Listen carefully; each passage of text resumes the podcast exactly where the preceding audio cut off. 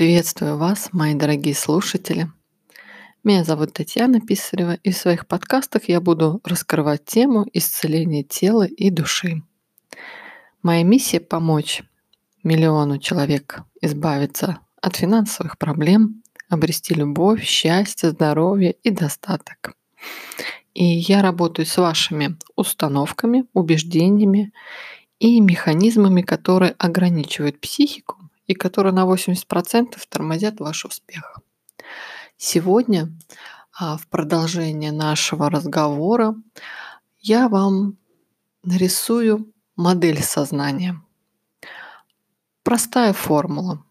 Это сознание, подсознание, бессознательная часть или высшее я. Если рассмотреть это, представьте как а, яйцо на срезе. И вот Желток, который находится внутри, это и есть высшее Я. Сознание – это как скорлупа у яйца, а под скорлупой находится уже подсознание. И если представить, то можно а, еще и как айсберг. То есть сознание – это верхушка айсберга, и все, что находится под водой, это наше подсознание. Разница между сознанием и подсознанием такова, что наше подсознание выполняет, представляете, от 6 миллиардов операций в секунду. Задумайтесь, какая цифра. Деление клеток организма, рост волос и так далее. Все это выполняет подсознание. А сознание выполняет только одну операцию за один раз и может принимать ну, 7 факторов примерно, плюс-минус там два объекта информации одновременно. Например, там слушать лектора, смотреть на лампу, ощущать твердость а, стула и температуру воздуха, а, слушать окружающие вас звуки. Дальше идет перенасыщение объектов, и вы уже не можете отследить каждый вот из них. Именно сознанием работают а, психологи, психоаналитики. Осознание. Чем занимается сознание? Давайте рассмотрим. Первое – это аналитическое мышление. Что это? Это способность человека рассматривать проблемы, анализировать их, находить пути решения этих проблем, а, беспокоящих нас в данный момент. Кроме того, эта часть принимает сотни решений. Вдумайтесь, сотни, которые нужны нам, чтобы прожить один обычный день.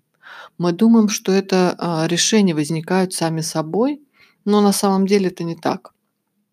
А, такие вопросы, как, например, а, стоит ли открыть дверь, нужно ли включить воду, нужно ли завязать шнурки. Да, нам кажется, что ответы на эти вопросы возникают сами собой, но на самом деле нам нужно просто принять решение, хотим мы или нет делать это. Пример. Вы едете по дороге за рулем автомобиля и вдруг слышите характерный звук. Что происходит в вашем мозге? Анализ ситуации, то есть пробито колесо, анализ действия, выйти из машины, заменить колесо. То есть э, у вас есть несколько вариантов действий. Ваш мозг выбирает именно оптимальный вариант. Второе. Рациональное мышление – Рациональное мышление – это упорядоченное мышление, мышление, которое осуществляется на основе определенных правил. Ну, базовые правила рационального мышления – это, как правило, логика. Это самая интересная и важная часть в нашей работе. И рациональное мышление дает нам объяснение, почему мы совершаем те или иные поступки и производим определенные действия. Как только эта часть у нас выходит из строя, человек оказывается ну, знаете где, в специальном доме, где лечат нервы и душу.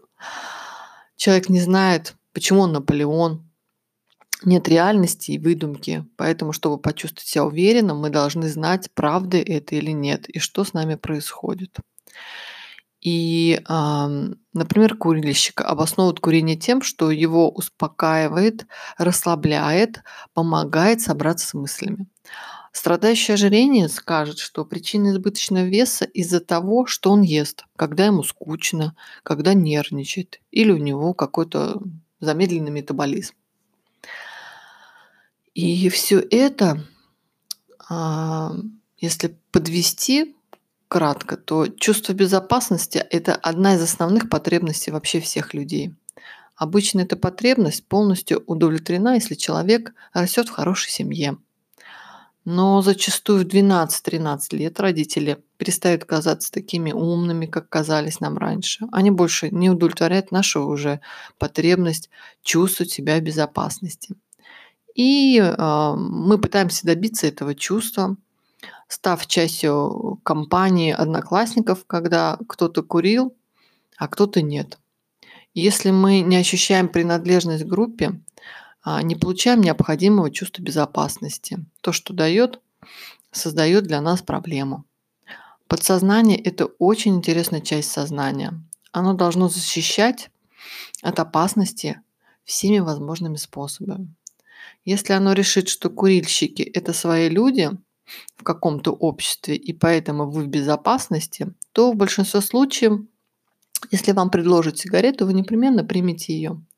Вы почувствуете себя частью группы, и от этого чувства безопасности станет сильнее. Вот почему люди начинают курить. И совсем не потому, что курение успокаивает или расслабляет.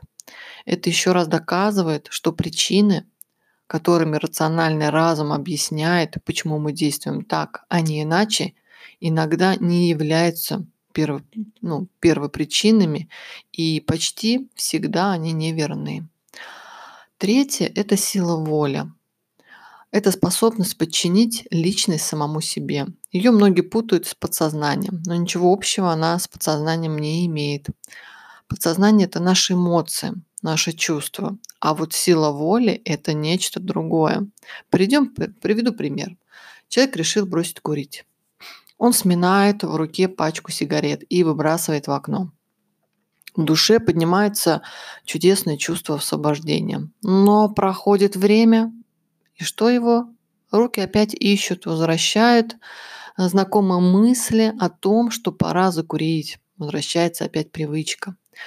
Человек себя успокаивает. Я же только одну. Покупать не буду. У друга возьму. А можно сказать с уверенностью, что будет дальше. Да? Вы это видели, наблюдали. Почему так происходит? Потому что сила воли нам дана не для того, чтобы мы меняли себя и свою сущность. Она руководит нашими ежедневными действиями. То есть вовремя встать, а, разбудить детей, приготовить завтрак, отвезти детей в школу, не опаздывать на работу, ну и все остальное. А, и все остальное она бессильно сделать. То есть все остальное занимает наше подсознание. Четвертое, есть еще временная память. Последнюю часть сознания мы называем активной или временной памятью. Это та память, которой мы пользуемся каждый день. А, например, а, как добраться на работу, как зовут моего мужа или жену, как зовут моих детей, какой у меня номер телефона. Ну, видите, сейчас телефоны уже никто не запоминает, это раньше мы их учили и так далее. Память необходима нам, чтобы прожить обычный день. За все а, это отвечает сознание. Очень логичная, склонная к анализу часть, которая часто вводит нас в заблуждение. И переходим к самому интересному подсознанию. То, кем являетесь вы, я или кто-то еще определяется частью разума, находящейся уровнем ниже сознания и называемым подсознанием. Подсознание невероятно сильно. Оно может сделать из вас того, кем вы хотите быть. Богатого, знаменитого, стройного, счастливого или грустного. А, чтобы понять, как работает подсознание, необходимо представить себе и понять, как работает компьютер потому что работа компьютера и подсознания очень схожи. Всем известно, что только что купленный компьютер не ответит ни на один запрос. Это происходит потому, что система компьютера пока пуста. В нем не загружено ни одной программы, как чистый лист. Система начнет работать только тогда, когда наполнится программами. Вы знаете, что если измените программное обеспечение на купленном в магазине компьютере, он больше не сможет работать с помощью старых программ и будет вынужден функционировать, основываясь на новом программном обеспечении. Понимаете, да, про что я? Так работает и наше подсознание. Оно подобно компьютеру. Оно подчиняется тем же правилам и установкам, что и компьютер. Но оно гораздо мощнее – Каждый день мы программируем подсознанием посредством жизненного опыта. Наш компьютер подсознание выполняет программы и пополняет программы постепенно в течение всей жизни. То есть вы как родились и до самой смерти. Интересно то, что главным правилом нашего компьютера является способность сотворить из нас того, кто соответствует имеющимся программам и тем, которые будут добавляться до конца жизни. Ну, например, если ваш компьютер, основываясь на программах, скажет, что вы толстые, то вы будете толстыми. Стоит ему сказать, что вы худые или вы курите, счастливчик или не, неудачник, вы будете этому соответствовать. Используя все программы, он выносит решение о вас, о том, какой вы человек. Эти программы выступают поступает из многих источников, и он должен работать, основываясь на них. И первое – это постоянная память, где нет логики, нет времени. Подсознание держит в себе абсолютно всю память о том, что вы когда-нибудь видели, чувствовали, помнили все запахи, ощущения. Это сравнимо, а, знаете, как с видеокамерой, которая не только записывает звуки и изображения, она еще и записывает температуру, ощущения, вкусы, запахи. Благодаря этому мы ничего не забываем. Но самое главное, в подсознании нет логики и нет времени. Все, что происходит с нами в течение всей жизни, представляете, кажется, что все это вместе происходит сейчас. Все вместе сразу.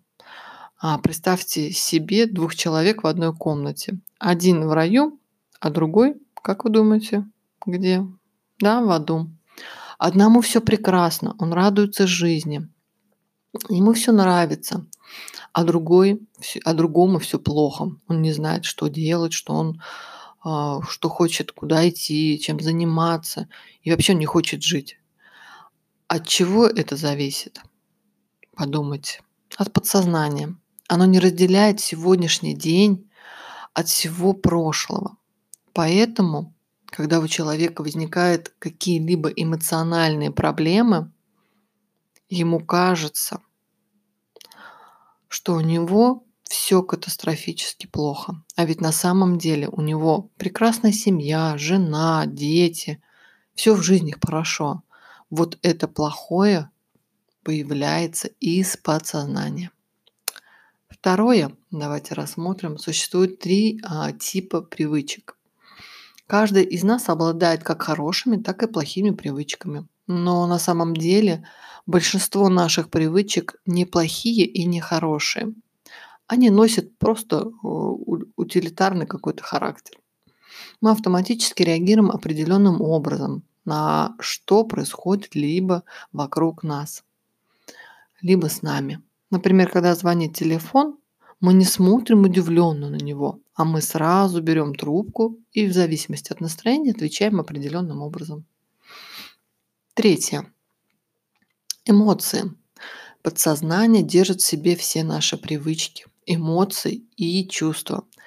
Это эмоциональная составляющая человека. Поэтому а, я вообще работаю сейчас на данный момент только с эмоциями человека. Логика ничего общего с тем, что мы делаем, вообще не имеет. То есть человек прекрасно логически понимает, что у него проблема. Он также прекрасно логически понимает, откуда она взялась. И подсознание решает, нужно ли тут эмоции или лучше всего избавиться просто от них. И самое интересное, что наше подсознание – самая ленивая составляющая человека. Просто. Как у меня знакомый говорит, она ленивая жопа. Оно не хочет меняться. А зачем? Так же все хорошо. Конечно, без эмоций нам оставаться не хотелось бы. Без любви и заботы и всех остальных положительных эмоций. Но бывает так, что наши эмоции приносят нам неприятности. Сознание никак не может влиять на эмоции, оно с нами не связано. Всякий раз, когда нам нужны эмоции, наше сознание отходит на задний план. И мы справляемся с этой какой-то особенной ситуацией с помощью нашего иррационального, в чем-то юношеского, но крайне разумного подсознания. Иногда оно приводит нас к неприятностям.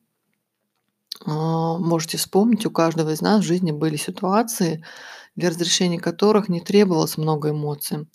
Затем, после того, как все закончилось и аналитическое сознание вернулось, вы думали или говорили про себя. Зачем я это сделал? Зачем я это сказал? Зачем вся эта глупость была? И наше подсознание смеялось над нами со словами, да ведь было весело. То есть э, такое каждый из нас может легко вспомнить, потому что происходило это довольно часто. И критический фактор. Давайте рассмотрим. Подсознание, как мы уже говорили, напоминает современный компьютер, но значительно сильнее. Оно также обрабатывает всю информацию для того, чтобы запрограммировать наше подсознание.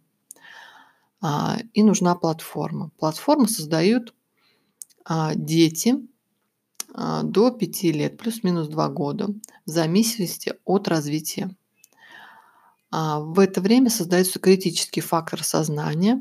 Представьте себе, если женщина 33 лет, которую зовут Неля, повторить 100 тысяч раз, что ее зовут Наташа и что ей 3 года. То есть она все равно будет Нелли 33 лет. Ведь в ней есть составляющая часть, которая знает о ней все. Это подсознание. И давайте пойдем дальше. В детстве нам устанавливают платформу нашей жизни. Допустим, когда мы покупаем новый компьютер, там уже стоит система, например, Windows. На нее и только на нее мы можем устанавливать новые программы. Причем они должны подходить именно под этот Windows. Например, если у вас Windows 95, а программа для Windows 10, то ваш компьютер ее не примет, ничего не получится. Поэтому, сколько бы вы ни внушали, что жизнь а, изменится к лучшему, что он счастлив, это все будет заблокировано и отразится. Ведь изменение в платформе не произошло, и новая информация не принимается. Подсознание очень сильное, но при этом оно очень-очень, ну очень ленивое. Оно не любит выполнять работу, необходимую для принятия положительных внушений которые способствовали нужным нам извинениям. Оно предпочитает оставлять вещи такими, какие они есть, потому что изменения требуют слишком много работы. И поэтому положительное внушение сложнее всего навязывать нашему подсознанию. А, с одной стороны, конечно, отрицательное внушение входит в подсознание, как горячий нож в масло, ведь для того, чтобы отказаться, не нужно вообще ничего делать. Давайте разберемся, как это происходит. Для примера рассмотрим ситуацию. Человек, страдающий от избыточного веса, выходит из душа. Вот он стоит перед зеркалом и вытирается. Как вы думаете, что он говорит себе, когда глядит в зеркало? Какой же я толстый. Зачем эта мысль проникает прямиком в подсознание на что он отвечает? Да, это соответствует моим программам. Это соответствует тому, как я себя воспринимаю. Следовательно, оно принимает это внушение, и человек становится еще толще. С другой стороны, если вы поставите того же толстяка перед зеркалом и заставите сказать «я стройный, опрятный, привлекательный», эта информация отправится в подсознание, но оно что нам ответит? Нет. Это не соответствует программам. Это невозможно. Как мы можем навязать внушение своему вот внутреннему разуму? Очень важно понять, что если идея, мысль или концепция допущена до подсознания, она должна осуществиться. мы, а, вы изменяете программы, и внутренний разум должен соответствовать новым программам. Но это не просто, понимаете? Если бы можно было просто подумать, помедитировать, то есть и все бы изменилось. Но рассмотрим давайте подробно. Вы принимаете решение, скажем, бросим курить. Вы сходитесь со своим сознанием на мысли, что ничто не сможет помешать вам бросить курить. Сознание говорит вам, прекрасно, я поддерживаю на 100%, ты будешь здоровее. У тебя не будет а, проблемы с сердцем, давлением. Теперь, чтобы осуществить изменения, нужно обратиться к своему компьютеру и сменить, и сменить программу. Казалось бы, все просто. Вы начинаете а, отправлять своему подсознанию соответствующее сообщение. Но возникает проблема. Есть еще одна часть сознания – это критический фактор. Каждую пятницу вечером подсознание платит ему, и он выполняет в точности то, что должен у него такая работа. Она заключается в том, чтобы останавливать, тормозить, давать красный свет любому внушению для положительных изменений, которые мы даем или получаем извне. Критический фактор останавливает эти изменения. Мы знаем, что существует связь между этой частью сознания и нашим подсознанием, но мы ничего не знаем об этой связи. Критический фактор говорит, этот человек хочет бросить курить. Могу ли я принять внушение? Помните, да, если внушение проникает в подсознание, то оно будет работать. Но подсознание говорит, а одну минутку. Он курил 20 лет. Сигареты нужны ему, чтобы чувствовать себя в безопасности. Может, найдется какая-то другая причина. Кроме того, мне придется перепрограммировать столько лет, а у меня нет настроения этим заниматься. Я не хочу это делать значит следует отвергнуть внушение. Итак, это начальник критического фактора. Последний превращается в зеркало и отражением внутрь, отражает ну, внешнее. Так что оно не может проникнуть во внутренний разум. У нас остается только одно место, куда мы можем обратиться с этой идеей – сила воли. Она находится в сознании, и все мы знаем, как долго действует сила воли. Сколько раз мы пытались соблюдать диету или бросить курить. Возможно ли навязать внушение подсознанию? Да, для этих целей я использую нечто. Это внушение определенной техники, которые блокируют часть сознания и ну, как бы дает справиться и сделать так, чтобы внушение а, стало, встроилось в наш мозг, и все это вместе привело к тому результату, который мы хотели. И вы знаете, что человек в определенном состоянии, а, он понимает, что нужно расслабиться. И когда человек расслаблен, определенно находится в среде, начинает программа срабатывать. То есть мы погружаем в состояние, и а, бдительность нашего сознания становится не такой, как в обычном состоянии мы ходим. Итак, состояние, которое я работаю с подсознанием, то есть вы не спите, наоборот, вы более бдительны, мыслите более ясно, чем когда-либо. Важно понимать, что сознание играет другую роль, когда вы находитесь вот в состоянии, а, которое провожу я на своих сессиях. А, вспомните сознание охранника, который защищает вас. Когда вы получаете а, от меня установки, вы слышите его ясно и отчетливо. А, и если вдруг вы услышите э, внушение от меня, которое вам не подходит, вы моментально можете отвергнуть его.